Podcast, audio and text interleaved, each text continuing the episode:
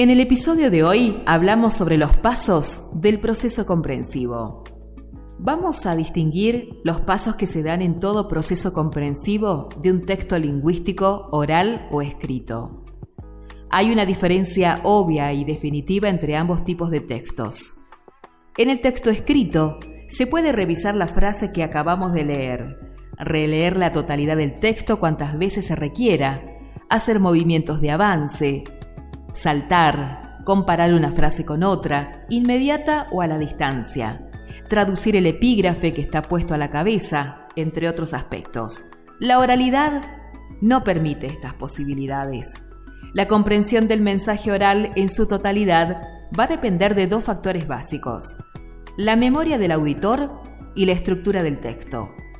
Quienes tienen experiencia en exposiciones orales extensas manejan recursos como por ejemplo reiterar una frase como motivo conductor, poder hacer resúmenes cada tanto tiempo de la exposición o dividir las cuestiones por oposición. La oralidad tiene una ventaja sobre la escritura, y estamos hablando de la entonación. Es decir, que quien habla distingue por ella, y para el auditor que lee el texto las intenciones del locutor y con ellas el alcance y la proyección de sus palabras. El hablante puede manifestar furia, molestia, indignación, ironía, burla, desprecio y mil matices más con respecto a la modulación, lo que sugiere esta modulación. Chesterton decía que la voz humana tiene más matices que los tonos de color de las hojas de otoño. En cambio, el escrito no dispone sino de pocos signos para sugerir una vasta paleta de emociones, lo que no ayuda al lector. En efecto, solo podemos disponer de los signos de interrogación y también de los de exclamación. Y ante esta pobreza sígnica, Filippo Marinetti, el vigoroso adalid del futurismo, en uno de sus verbosos manifiestos sugiere que la escritura invente signos para expresar, por ejemplo, la perplejidad, la duda, el odio y así parecidamente.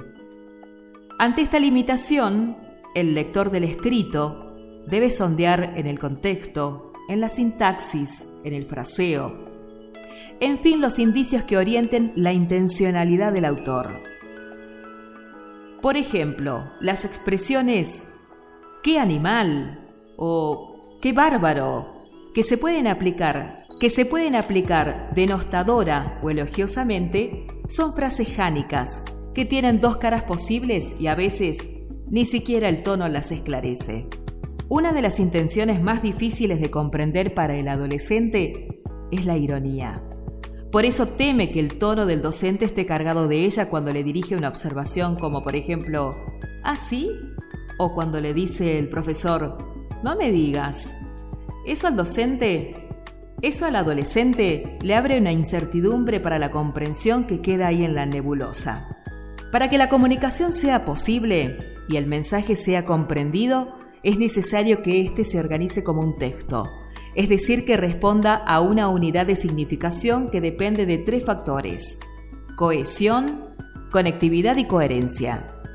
Las dos primeras se dan a nivel lingüístico, en la superficie del mensaje, y se manifiestan gramatical y léxicamente.